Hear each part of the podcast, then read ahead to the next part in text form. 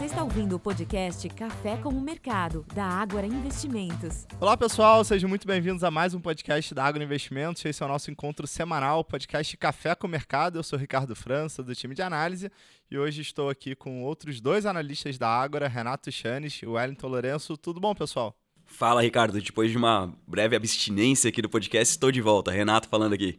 Fala Renato, fala Ricardo, olá ouvintes. Eu tô por aqui de novo, né? Semana passou rápido e a gente já vai para mais uma, mais um café com o mercado. Exatamente. Com bastante assuntos para comentar, né? Essa semana foi marcada pelo fim da temporada de balanços do primeiro trimestre de 2023. A gente vai falar um pouco sobre esse assunto. A gente vai falar também sobre os principais eventos macroeconômicos que movimentaram a semana nos mercados financeiros, discussão sobre teto da dívida nos Estados Unidos, aqui no Brasil, o avanço da, da proposta para o novo arcabouço fiscal e no fim da semana vai prevalecendo um viés positivo, tanto os mercados de ações lá fora, sobretudo nos Estados Unidos, como o Ibovespa deram sequência a essa tendência de alta observada.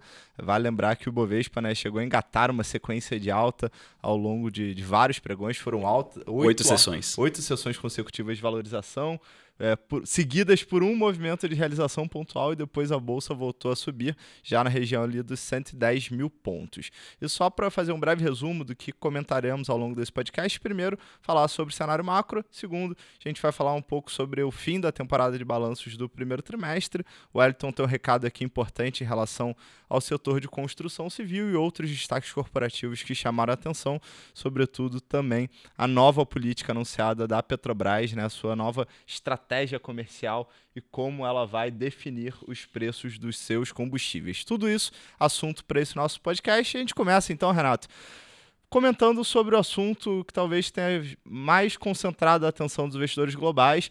Não é um assunto tão novo assim, né? em outros momentos da história já houve essa discussão sobre teto de limite de gastos, né, teto da dívida, melhor dizendo, nos Estados Unidos. Isso atraiu a atenção, mas pelo que parece, vai chegando com uma sinalização para um desfecho na próxima semana, é isso?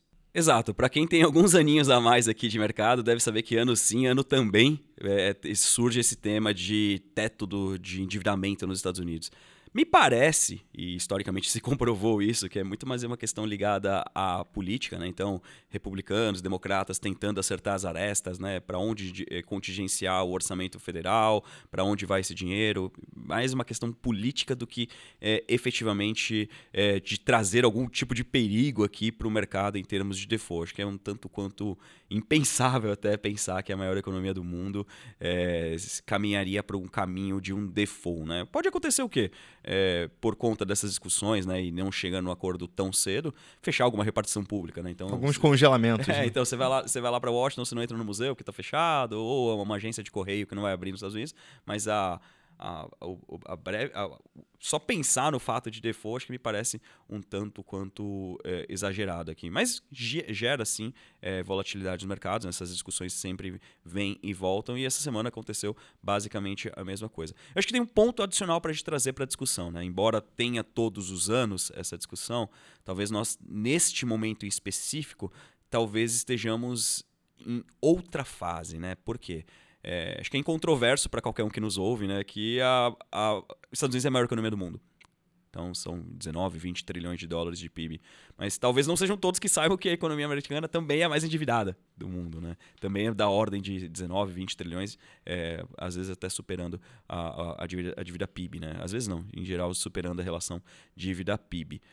Uma coisa é você emitir dívida a a qualquer hora do tempo com juro zero. É basicamente só trazer dinheiro de graça para a sua economia, né? E isso é um movimento que os Estados Unidos ele, ele, ganha muito, muito em poder, né? Porque no momento de aversão ao risco no mundo inteiro, o dinheiro flui para os Estados Unidos de forma praticamente gratuita, né? Então o governo recebe dinheiro ali para investir em, em, estradas, prédios públicos, enfim, é, qualquer coisa que o valha, mas é, a história não é exatamente a mesma agora, né? A gente está falando aqui de uma Selic americana, né? Um Fed Fund ali na casa de 5%. Então, esse endividamento aqui, esse esforço para o pagamento da dívida, ele já não é tão baratinho assim para os Estados Unidos. Então, essa discussão, é, de fato, ela acontece todos os anos, mas é importante entender que neste momento específico, o custo de rolagem da dívida americana é caro.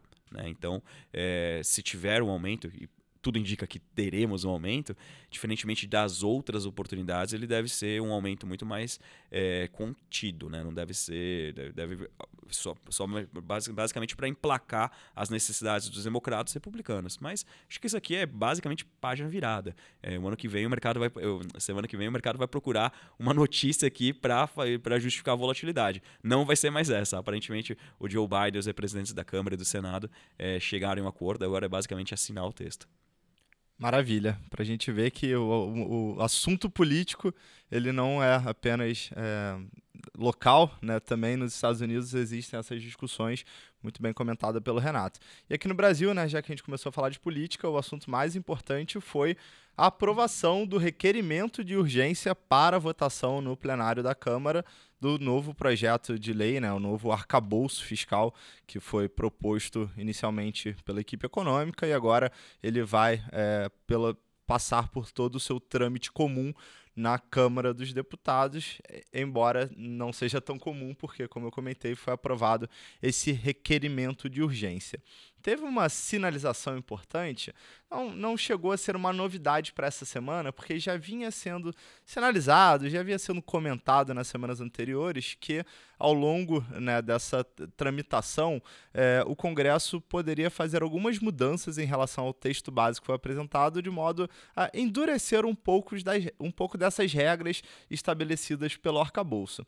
De fato, não chegou a mudar a essência do regramento fiscal proposto. Quer dizer, ainda é um regramento que tem pontos positivos, tem alguns pontos que poderão ser aprimorados, mas que ainda é, não vai nos é, trazer um, um, um, alívio do ponto de vista da preocupação com o fiscal. De todo modo, houve sim algum tipo de endurecimento dessas regras e o mercado gostou. Né? E como é que a gente notou essa melhor percepção por parte do mercado? Houve um alívio né, na curva de juros, houve uma redução de prêmio, a bolsa andou, né, a gente chegou a ter um movimento de valorização do real frente ao dólar. Poucos dias atrás, o câmbio chegou a bater R$ 4,90, que era o menor patamar desde junho do ano passado. Né? Então, houve sim alguma melhora de percepção por parte dos investidores a partir dessa sinalização de algum endurecimento dessas regras. Exato. Eu acho que é importante trazer aqui para a discussão é, que o texto é, ele é super importante. Mas ele não é bala de prata. Então não é o texto sozinho que vai fazer com que a bolsa suba, não é o texto sozinho que vai fazer com que a gente é, tenha queda na Selic. Acho que são, ele é o caminho, ele não é exatamente o fim. Né? Eu tenho falado isso bastante vezes, né? Eu uso até uma referência a, a, ao trânsito, né? Os códigos de trânsito. Inclusive, quem está ouvindo a gente, se estiver dirigindo, presta atenção no trânsito, né? Não vamos, ficar aqui prestando atenção exatamente no que a gente está falando, mas é, se você estiver aqui na estrada, repare, né? Se você estiver dirigindo uma estrada, mas eu sempre uso o exemplo do Wellington, um cara que vai bastante para o interior aqui de São Paulo. Então, quando você está ali na estrada, vamos supor aqui na Bandeirantes, tem as plaquinhas lá de velocidade, 120. Aquela é a regra. É, a gente vê que passa umas motinhas ali do nosso lado passando a 200, bem mais, bem, bem mais rápido do que a gente previa. É, o texto ele é tão somente o direcionador que o governo vai ter que seguir, as diretrizes que ele vai ter que seguir. Mas a gente não pode esquecer que tem todo um esforço aqui, primeiro, do lado das receitas, então de aumento de receitas, e do outro, que é o corte de despesas. É, se, não, uh, se não for feito o esforço né, do, do lado do governo, ah, o, o, texto em si é um, um, papel de pão, né? Você não, você não tem exatamente a, a necessidade de cumpri-lo. Então, não é uma bala de prata, muito embora seja super importante, mas ele não é, é ele é condição necessária, porém não suficiente para os juros continuarem caindo é, e a Selic eventualmente começar a cair. Então, sim, acho que é um marco muito importante para a gente daqui, daqui para frente. É, o mercado reagiu positivamente para isso, a gente também gostou dessa, dessa sinalização, mas é importante saber que isso aqui não é o final da história, é apenas o início de uma trajetória. É, exatamente, Renato. Isso até recai em uma outra preocupação, né, que é exatamente de onde vão vir essas receitas para comportar esse novo regramento, é, regramento fiscal que está sendo proposto. Agora, o que foi aprovado, é importante deixar claro, o que foi aprovado essa semana foi o pedido, né, o requerimento de urgência para que o projeto seja votado. Né? Então, provavelmente na semana que vem, que aí sim ele vai lá pro, é, para o, a plenária né, do Congresso, onde os congressistas vão discutir, e aí sim é, é o texto ele vai evoluir né, é, conforme regramento das casas, tanto do, da Câmara como do, do Senado. Né? De qualquer maneira, houve sim alguma melhora né, em relação uh, ao texto inicialmente que havia sido proposto. De novo, né, não muda a essência, a gente ainda tem preocupação com a trajetória fiscal de longo prazo, né, esse arcabouço, ele não sugere, pelo menos não no curto prazo, algum tipo de queda do endividamento em relação ao PIB, né, o que acaba sendo um ponto de preocupação e que a gente vai levar tudo mais constante para os próximos anos, tá? Cenas dos próximos capítulos que obviamente a gente vai continuar acompanhando e vocês seguirão muito bem informados é, pelo nosso time, incluindo aqui os textos e análises do nosso economista-chefe, o Dalton Gardman. Passada essa análise inicial aí sobre os assuntos macro mais relevantes, né? Vamos entrar um pouco no, no, nos destaques corporativos dessa semana. Na segunda-feira foi o último dia é, da temporada de balanços do primeiro trimestre de 2023. Já fica aqui um convite, porque no nosso relatório Giro da Semana, que está lá disponível no site da Agro, em Agro Insights, a gente fez uma análise do comportamento né, das empresas nesse primeiro trimestre de 2023, uma análise como foram os números divulgados e também comentários sobre os diferentes setores é, que nós fazemos acompanhamentos, tá? Em geral, a gente viu, obviamente, né, algum, alguns balanços é, mostraram ainda alguma resiliência na capacidade de faturamento. A gente viu ainda é, algumas companhias foram destaques, mas a gente viu também que o custo da dívida mais alto ele acabou impactando também é, despesa financeira e muito em função do nível de juros mais alto que nós observamos ao longo do primeiro trimestre, principalmente quando comparado com o ano anterior, né, com o primeiro trimestre de 2022. Mas eu não vou entrar muito no detalhe aqui, a gente não vai dar muito spoiler, né? Fica o convite para os investidores investidores acompanharem o relatório Giro da semana. E aí, pegando um gancho no que você comentou, eh, Ricardo, a respeito né, de, do efeito dos do juros mais alto por, né, por, um, por um período prolongado, queria entrar aqui no tema, então, a respeito da construção civil, porque a gente viu alguns movimentos específicos dentro do segmento.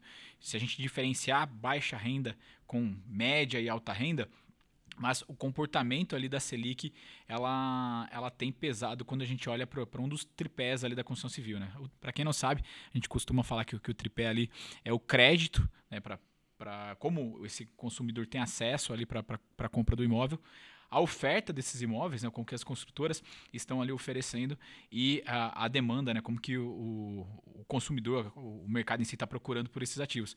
E quando a gente olha para a linha de crédito ali, a, até o acumulado do, do, mês de abril, aqui o final de abril, né, os primeiros, primeiros quatro meses deste ano, a gente viu uma saída de 47 bilhões de reais das contas de poupança. E essas são é, fundamentais aqui né, para o sistema é, imobiliário. Né? Grande parte da, da, da, originação do crédito ela é oriunda das, das contas de poupança. Então, essa, essa saída do, do saldo ela tem contribuído para pressionar é, as taxas de, de financiamento imobiliário. Né? Então, se, se a taxa de juros mais alta tem contribuído para essa saída do, da, do saldo da conta de poupança. Consequentemente, a gente tem visto os bancos é, com, com taxas de dois dígitos ali para o financiamento imobiliário. Por hora, é, não, não nos parece que a gente vai ter um, um período ali de escassez de crédito, né, que acho que não é, isso, não é isso até então a, a preocupação, mas o fato é que o, o custo mais alto desse crédito, ele acaba impactando inclusive a demanda. Né? A gente sabe que é, quando você tem um crédito um pouco mais, mais caro, consequentemente a, a exigência da, da, renda das famílias ela acaba aumentando e consequentemente você acaba afetando esse, essa, esse número né, de, de, de famílias que, que podem ter acesso ao crédito. Acho que tem outros pontos aqui que, que são é, interessantes a gente destacar.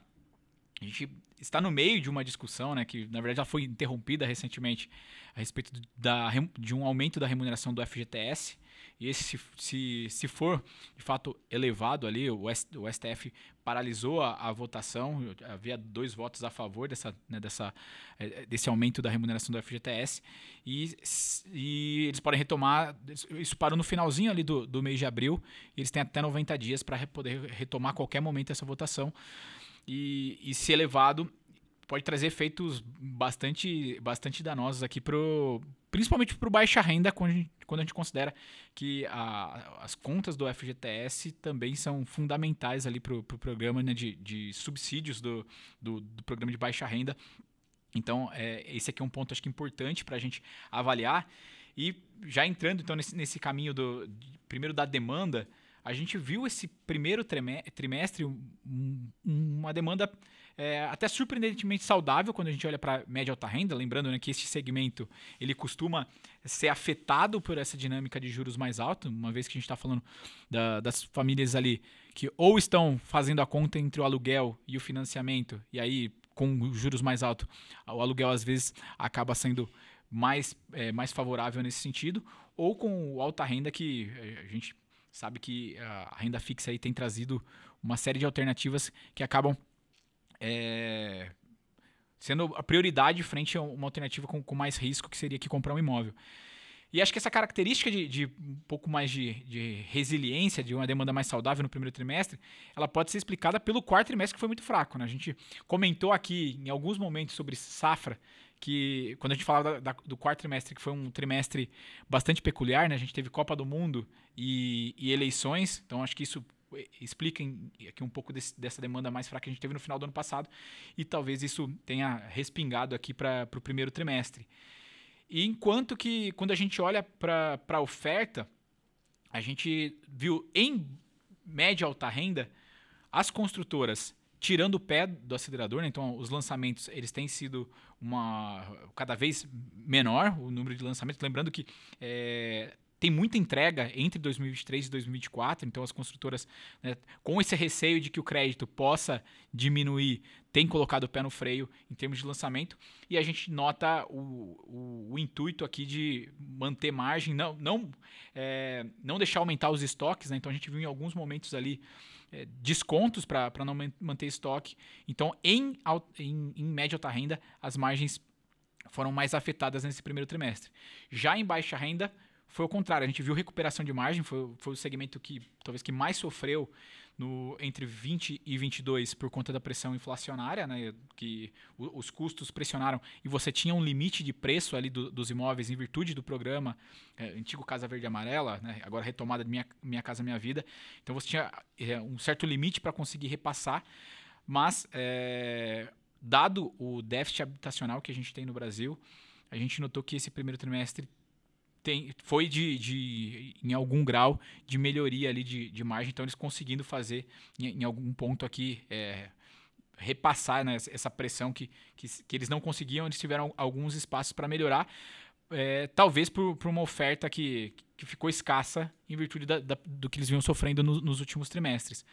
Mas, de novo, acho que pra, principalmente para baixa renda, as discussões, as atenções, elas seguem em cima da, se a gente vai ter essa alteração na remuneração do FGTS. Lembrando que a gente não teve ainda a nomeação do, do conselho curador do FGTS, que é importante para as definições dentro né, da, da, do, do FGTS. E é, o, o, próprio governo, ele até aqui, o que ele implementou de, né, de ajustes nas regras do, do programa Minha Casa Minha Vida, ele foi voltado para o grupo 1, que é o, o grupo de maior subsídio. Né? Então, para as construtoras aqui listadas, o interesse é principalmente o grupo 1,5, 2, até grupo 3, que estes não, não houve eh, nenhuma mudança né, neste novo governo.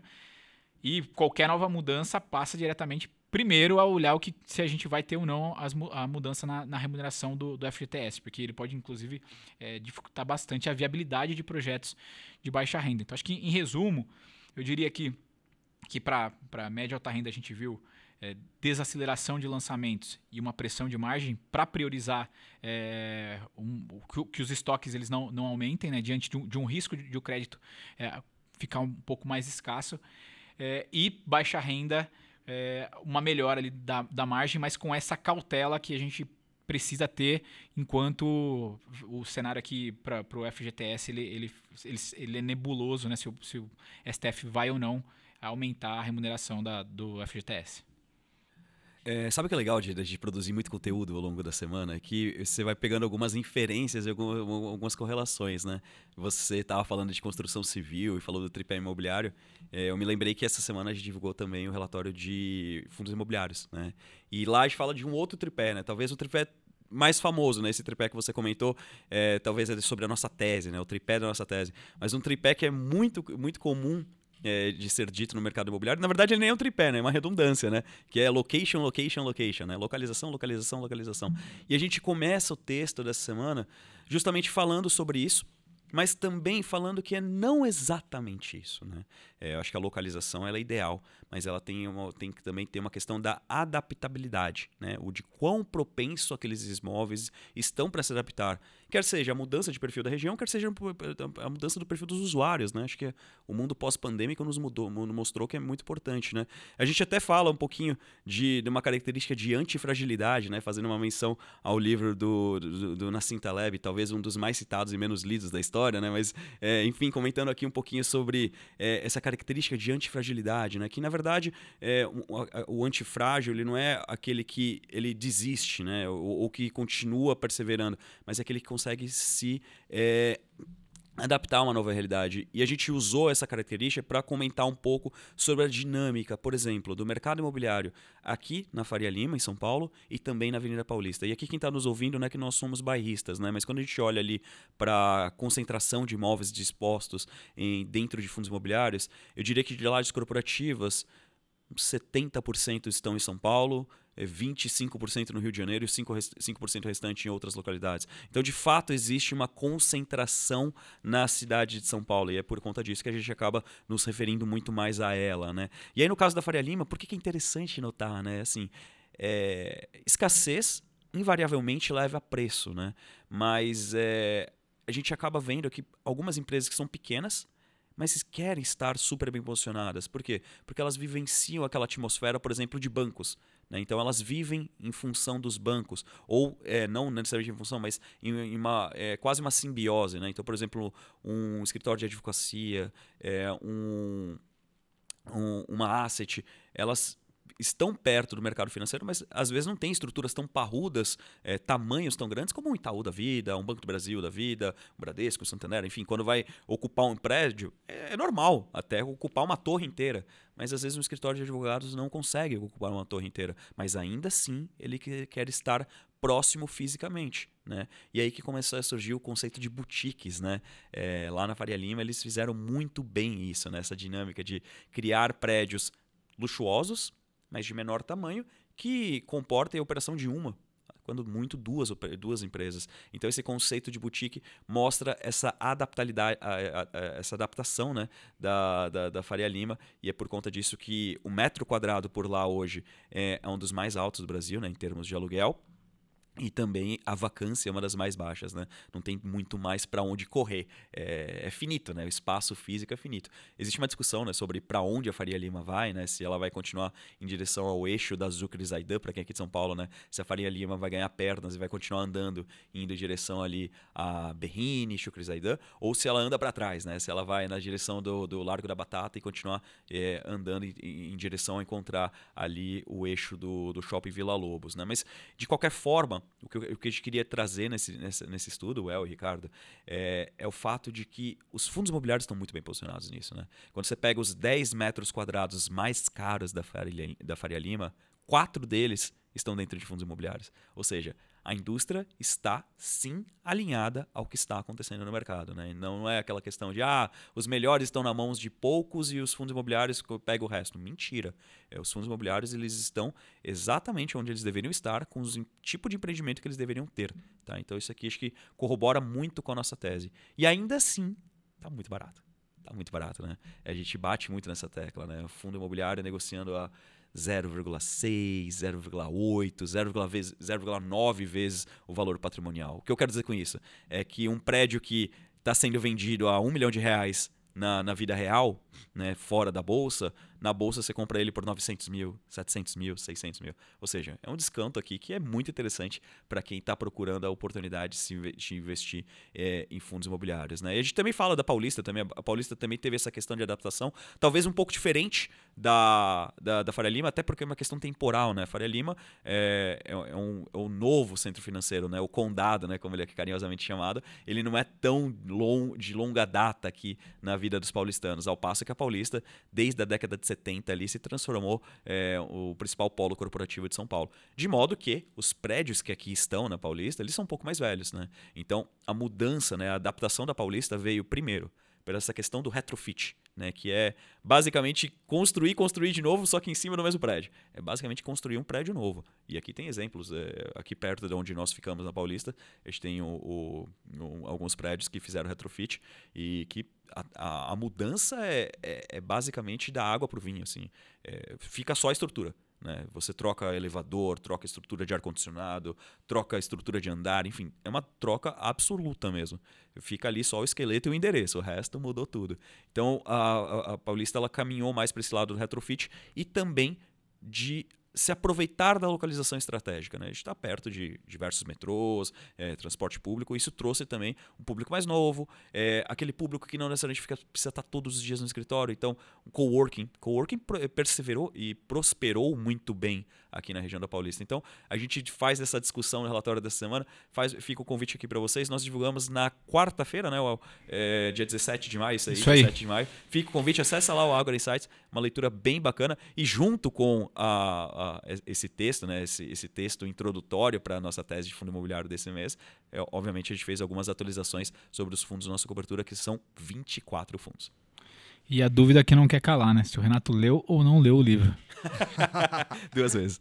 Exatamente. Bom, pessoal, isso é o que acontece quando a gente reúne dois especialistas aqui na indústria imobiliária, né? O Wellington e o Renato deram uma verdadeira aula aqui, embora resumida, né? Vocês encontram muito mais detalhes no, nos nossos relatórios, mas só reforçando o convite, a, a, nossa cobertura de fundo de investimento imobiliário, muito legal, relatório muito bacana para quem tem interesse, não só nessa possibilidade de ganho de capital a longo prazo, mas também lembrar que o fundo imobiliário é um instrumento para renda, né? Ter uma recorrência ali para renda, para composição. Então vale a pena, tem boas oportunidades. Bom, só para caminhar aqui já para a etapa final do nosso bate-papo, que está bem legal, queria comentar com vocês sobre a Petrobras, porque essa semana ela anunciou a nova estratégia comercial. É, isso ao longo da semana e novas informações foram sendo publicadas. A própria companhia realizou uma teleconferência com analistas, com investidores, para dar um, um detalhamento maior sobre essa nova estratégia, mas basicamente a estratégia comercial ela vai utilizar referências de mercado como o custo alternativo do cliente, como valor a ser priorizado na precificação dos combustíveis e o valor marginal para a Petrobras. O que é esse custo alternativo do cliente? Ele considera as principais alternativas de fornecimento, sejam fornecedores dos mesmos produtos ou substitutos, enquanto o valor marginal para a Petrobras ele é baseado no custo de oportunidade dadas as diversas alternativas para a empresa. Talvez para quem esteja escutando isso pela primeira vez, não tenha um entendimento tão claro, porque de fato, na nossa percepção, essa nova estratégia comercial divulgada pela Petrobras e que vem em substituição à regra anterior, que era aquela política considerando a paridade dos preços internacionais, de fato, essa estratégia ela nos parece muito subjetiva. Né? Não tem uma fórmula, não tem uma regra, não tem uma matemática ali por trás que a gente consiga ter alguma previsibilidade, sequer a gente consiga fazer um rastreamento de mercado. E aí, no dia seguinte a essa publicação né, dessa regra que foi divulgada, a, a Petrobras ela realizou uma teleconferência, né, como eu comentei, com o CFO para dar um, um, maior entendimento, né, um, um maior detalhamento.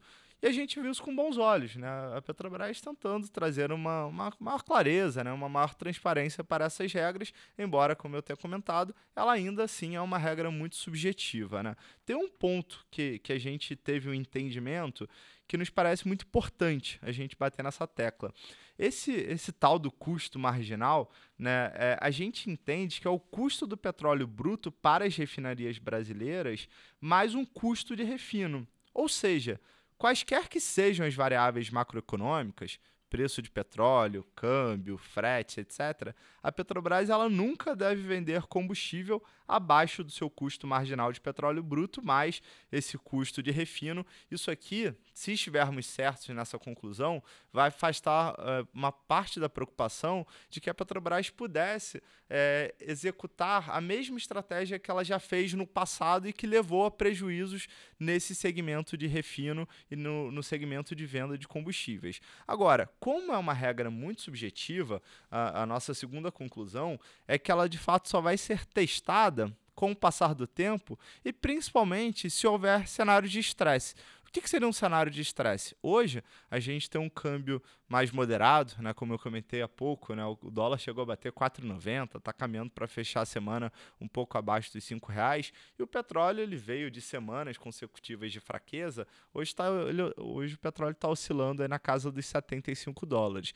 É, provavelmente a gente vai testar essa nova estratégia comercial se tivermos um cenário de estresse em que o petróleo eventualmente vá para 90, 100, 110 dólares o barril, ou que eventualmente o real tenha algum movimento de depreciação e volte para 5,20, 5,30, 5,40. E aí a pergunta né, que os investidores vão ter que se fazer é, caso esse cenário hipotético se confirme, é se a Petrobras ela vai aumentar os preços dos combustíveis. Né?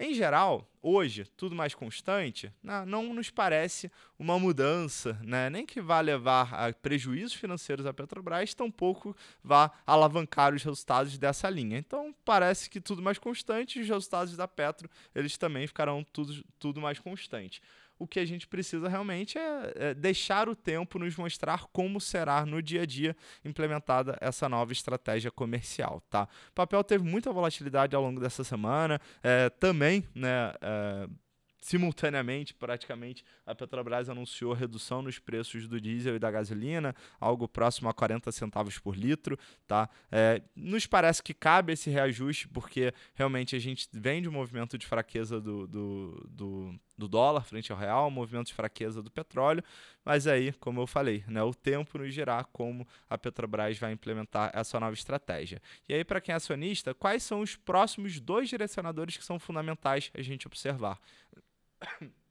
Provavelmente a Petrobras deve anunciar nos próximos meses uma nova política né, em relação à, à, distribuição de dividendo e provavelmente no terceiro trimestre ela deve divulgar o seu novo plano estratégico, muito importante, porque esse plano ela deve é, sinalizar ao mercado, sinalizar aos investidores o que, que ela planeja fazer de CAPEX, ou seja, de investimentos, quais são as áreas prioritárias para realizar esses novos investimentos e a gente vai ter um pouco mais de entendimento sobre essa nova fase da Petrobras, tá? Então, por enquanto a gente não mudou a nossa cabeça, a gente continua com uma recomendação neutra, meio que em modo de espera, né?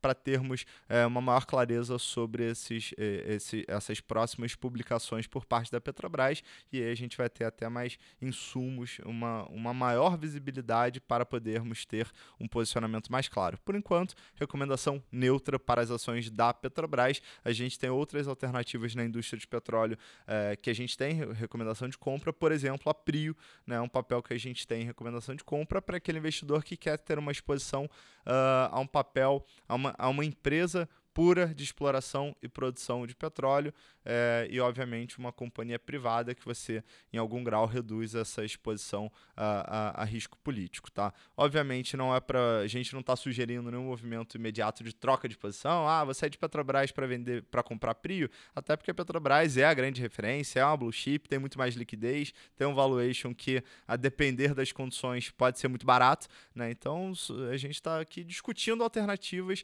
dependendo aí do, do humor e da disposição de cada um dos investidores. Eu acho que tudo que a gente falou aqui não deve representar o quê? 25, 30% do que a gente preparou essa semana de material, né? Então, realmente, é, esses papos aqui são interessantes para a gente até revisar o que a gente falou ao longo da semana, mas é muito importante também quem está nos acompanhando acessar as outras mídias, as nossas lives, os, os, nossos relatórios, que são temas bastante ricos, né? Como vocês podem ver, gera conversa aqui para meia hora, 40 minutos, duas horas. Acho que teria mais tempo aqui. Se trouxéssemos mais pessoas da equipe, teria mais tempo.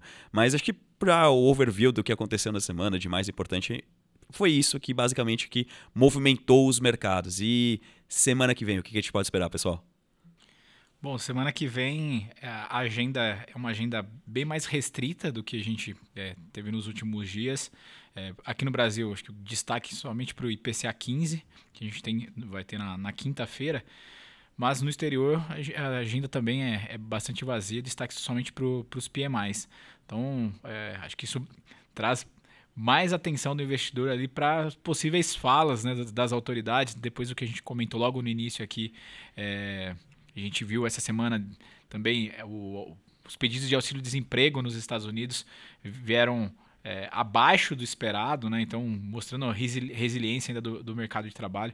Então a gente sabe que o, o Fed ainda tem um desafio grande pela frente Então acho que naturalmente os investidores vão ficar atentos aí é, muito mais às, às, possíveis falas aí de tanto do, dos dirigentes lá nos Estados Unidos, mas aqui no Brasil também a gente sabe que o mercado vai ficar atento à fala do, de, de, membros do governo de autoridades monetárias. Exatamente, lembrando que tudo mais constante, né, vai para o plenário da Câmara a votação do arcabouço fiscal, então também é tema importante aí para o investidor ficar ligado. Bom, pessoal, passamos por vários assuntos, né? Fica o convite para que vocês continuem nos prestigiando nas nossas mídias sociais, nos nossos relatórios lá no Agro Insights. Agradecer aqui a participação do Wellington, do Renato e principalmente dos ouvintes, né, que estiveram com a gente nessa, nessa manhã de sábado. É, ou nos outros dias, né? A gente vai ficando por aqui, desejando a todos uma excelente semana. Estamos por aqui. Grande abraço. Exato, pessoal. Muito obrigado pelo, pelo acompanhamento e até a próxima. Tchau, tchau. Valeu, pessoal. Até a próxima.